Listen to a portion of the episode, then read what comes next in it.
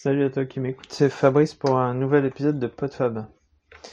Je vais te parler aujourd'hui de, course à pied pour faire euh, suite à mon deuxième semi-marathon euh, et, je vais aussi parler de, minimalisme, de course à pied minimaliste qui est euh, assez couramment abordé par les coureurs. Enfin, certains coureurs en parlent, mais n'expliquent pas forcément d'où ça vient et et en quoi ça consiste euh, exactement et enfin pour les, non coureurs je pense que ça peut ça peut leur euh, leur amener quelques informations intéressantes. Enfin moi j'ai découvert des choses intéressantes là-dessus. Euh, donc juste un petit point rapide sur mon second semi-marathon. J'en avais fait un il y a un mois fin fin mai qui s'était très bien passé un peu difficile parce qu'il y avait quand même beaucoup de dénivelé j'avais euh, j'avais obtenu, enfin j'avais j'avais atteint l'objectif de de 1h45, donc euh, une moyenne de 12 à l'heure, avec euh, malgré les plus de 300 mètres de dénivelé, je pense. Et donc là, j'en avais un, deuxième qui était prévu depuis un peu plus longtemps. Et parce que celui-là était beaucoup plus plat. Et j'avais donc pour objectif de de, viser à peu près une moyenne de 13 km heure, donc euh, entre 4,30 et 4,40 euh, au kilomètre. Et euh, donc faire le, semi en 1h37, 1h38, enfin en tout cas je voulais passer sous les 1h40.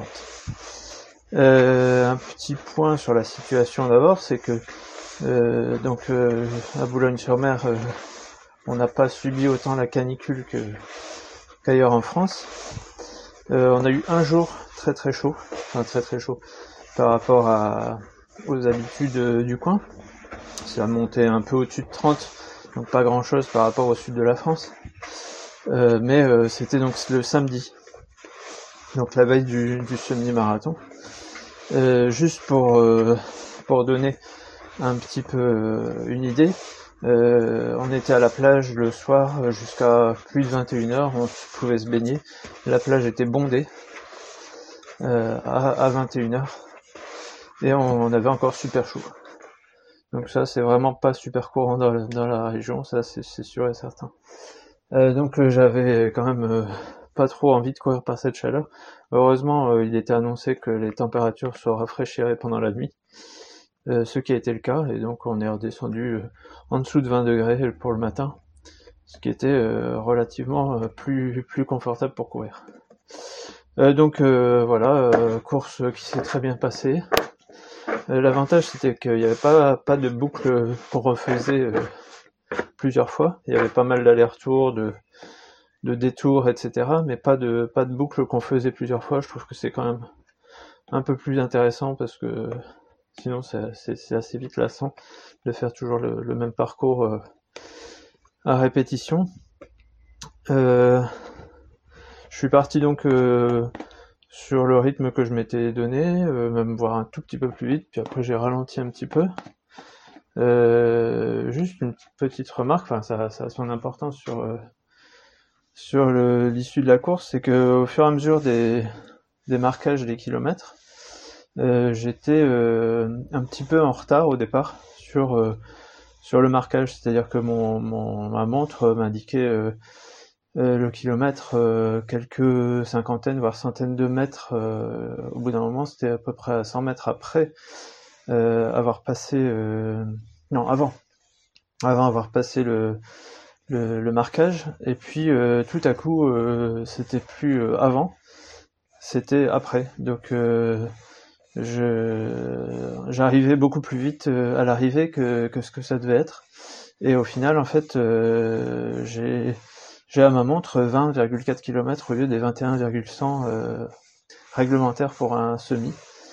Et donc euh, forcément, le temps était beaucoup beaucoup plus court que ce que j'avais prévu puisque je suis arrivé en 1h33 et 20 secondes, quelque chose comme ça mais euh, pour euh, pour un effectif euh, de, de kilomètres qui n'est pas qui n'est pas le bon. J'ai remarqué, j'ai regardé un petit peu le parcours prévu par rapport à ce qui a été fait. on avait une route qui était en, aller-retour avec un ravitaillement et en fait ils nous ont fait tourner juste fait, fait, faire demi-tour juste après le ravitaillement alors qu'a priori on devait aller jusqu'au bout de cette route pour faire les 600-700 mètres qui manquaient au compteur.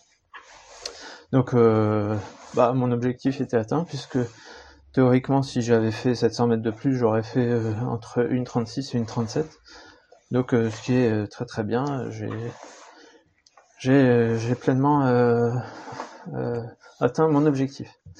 Euh, voilà. Et après, je voulais parler de, minimalisme parce que j'ai, il y a un mois, je me suis acheté donc des, chaussures de course euh, plus euh, route, mais qui sont sont dites plutôt minimalistes. Alors déjà, qu'est-ce que c'est une chaussure minimaliste? Et donc oui, je les ai achetées, mais le précédent semi-marathon, je les ai pas je l'ai pas couru avec celle-là parce que ça faisait qu'une semaine ou quinze jours que je les avais. Et je voulais quand même avoir un petit peu de, d'entraînement euh, longue distance avec pour voir si, si ça se passait bien. Alors, euh, il y a plusieurs critères pour, euh, pour définir une chaussure minimaliste. Il y a des, une critère de, d'épaisseur de semelle, des critères de, torsion possible de la semelle dans, les, dans, dans, les deux sens, enfin, de pouvoir plier la voûte plantaire ou de pouvoir la tordre. Ensuite, il y a un critère de, légèreté, je crois, de la, de la chaussure. Et il y a un critère de, drop, donc c'est-à-dire la différence entre le, l'épaisseur de la semelle à l'avant du pied et à l'arrière du pied. Et puis, euh, puis qu'est-ce qu'il y avait encore? Je crois que c'est à peu près tout. Enfin, il y a, il y a 5-6 critères comme ça qui permettent de, de considérer une chaussure minimaliste à, à X% sachant que la plupart des, des chaussures de grandes marques, je sais pas, je vais citer, euh, je vais pas citer de marque, mais la plupart des chaussures qu'on trouve en magasin de sport d'un minimalisme de 10-20%, pas beaucoup plus. Dès qu'on dépasse un drop de 4 à 6 mm, euh, des semelles qui font plus de, de 1 cm et demi, 2 cm d'épaisseur, qui sont souvent très rigides. Ah oui, je crois que un des critères aussi, c'est euh, euh, le, fait que la, la chaussure empêche qu'on se le pied, par exemple, avec des, des, bords renforcés ou des, talons qui sont, qui sont assez larges à l'arrière. donc voilà, donc moi les, les chaussures que j'ai achetées sont, sont des Merrell font plusieurs, euh, plusieurs types de chaussures euh, minimalistes. Et je m'étais acheté euh, avant des chaussures de, de ville ou de marche qui, qui étaient avec ce type de semelle et dans lesquelles j'étais vraiment super bien. Donc j'ai eu envie de continuer pour, pour essayer ça, en course à pied. Alors pourquoi, pourquoi se mettre au minimalisme? Alors j'avais déjà expliqué aussi que, j'étais allé courir sur la plage à pieds nus pour voir un peu la sensation que ça fait et que ça change la foulée en fait. Euh, le pourquoi du minimalisme, enfin pourquoi moi ça m'intéresse, euh, c'est que bah, l'homme a couru bien avant qu'il existe des chaussures de sport. Et, euh, il y a des, centaines d'années, il pouvait quand même faire euh, des très longues distances sans, sans s'abîmer les pieds, enfin surtout sans s'abîmer les jambes, avec les moyens du bord, mais sans toute une technologie autour de, de la chaussure qu'on nous vend, qu'on nous vend souvent, en nous disant mais l'amorti c'est ce qui permet de préserver les jambes, etc., etc. Alors que a priori c'est quand même pas si vrai que ça. C'est-à-dire que globalement plus on a quelque chose qui amortit le pied, et plus euh, le corps euh, sait qu'il peut bourriner dessus, quoi. Et plus on va avoir tendance à attaquer par le, enfin, à retomber sur le talon, puisque, ça amortit, euh, le corps, enfin le cerveau se dit c'est bon, je peux y aller, je peux retomber comme un gros lourdeau là-dessus, ça va, ça, ça fait pas mal. Déjà, le corps, il n'y a pas de réponse sensitive de douleur, donc il se dit c'est bon, ça fait pas mal, et, du coup il y va à fond et on a tendance à allonger la foulée et, à taper le talon. Euh, et du coup, euh, ça, crée quand même une onde de choc dans, la jambe, et, euh, et c'est pas forcément idéal. Euh, qu'est-ce que je voulais dire d'autre là-dessus? En fait, après, il y a, toute une, tout un mouvement, un courant qui s'est intéressé à, à l'origine, enfin, les, les, les coureurs à pied les, dans, les, dans les tribus. C'est assez intéressant. J'avais vu un reportage là-dessus, je sais plus comment je l'avais trouvé, mais il était sur YouTube. Euh, à la recherche de des peuplades qui, qui traquaient les, les animaux pour pouvoir les, les affaiblir et qui couraient sur des parfois 50-100 km avant de pouvoir euh, pouvoir euh, achever sa proie. Simplement parce que euh, l'homme qui est dépourvu de fourrure et peut transpirer serait l'animal qui peut courir le plus longtemps. Même s'il court pas le plus vite il peut courir le plus longtemps. Alors que les les autres mammifères en général non, ne peuvent ne transpirent pas. Et et s'essoufflent beaucoup plus vite puisqu'ils ont euh, pour, euh, pour réguler leur température intérieure que le souffle, la langue par exemple pour le chien. Et, et au bout d'un moment, même les animaux les plus rapides euh, euh s'épuisent. Et c'est ça qui, qui, permet ensuite de, pour les, chasseurs primitifs, c'est ça qui leur permettait d'abattre de, leur proie. Alors ça c'est toute une théorie qui dirait que l'homme est fait pour courir. Hein. c'est ça a donné lieu à un livre que, que je n'ai pas lu, mais qui s'appelle Born to Run et qui, parle un petit peu de tout ça. Et que, en fait, la, morphologie de l'homme est issue de, cette euh, capacité à courir très longtemps et qui est euh, qui a été peut-être un des, des avantages euh, évolutifs pour sa survie, pour de, de, pouvoir de pouvoir se nourrir et de se déplacer très très longtemps en courant. Et donc euh, c'est une euh, comment dire ça explique un petit peu toute la morphologie du, corps de l'homme et, le fait de, courir pieds nus euh, oblige à ne pas poser le talon pour pour amortir, enfin pieds nus ou avec une chaussure qui, propose très peu d'amorti. Et donc quand on pose pas le talon, on est obligé de poser par par l'avant du pied ou le milieu du pied et c'est le c'est le c'est toute la chaîne postérieure qui va amortir les chocs, notamment le mollet. Et, euh, et même et le fessier va permettre le, le, rebondi et, et, le, pas suivant. Et une des explications notamment, c'est que l'homme, s'il si, a des fesses, enfin si le fessier est aussi développé, euh, c'est pour une de ces raisons-là.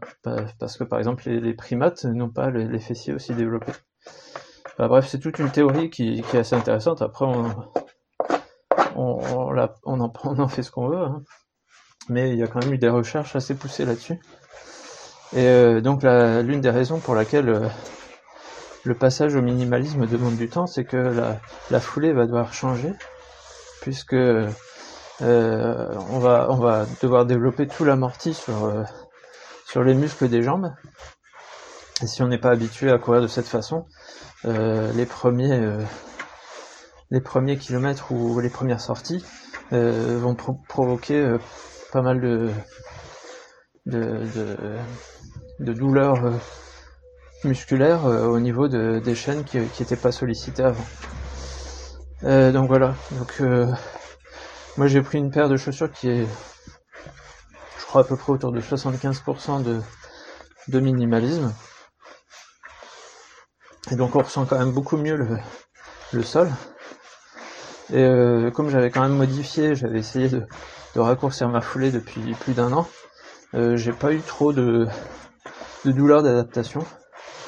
Euh, après, euh, après une première sortie de 5 km, j'ai pas eu de, de douleur particulière. Ensuite j'ai augmenté petit à petit 10-15 euh, et tout allait bien.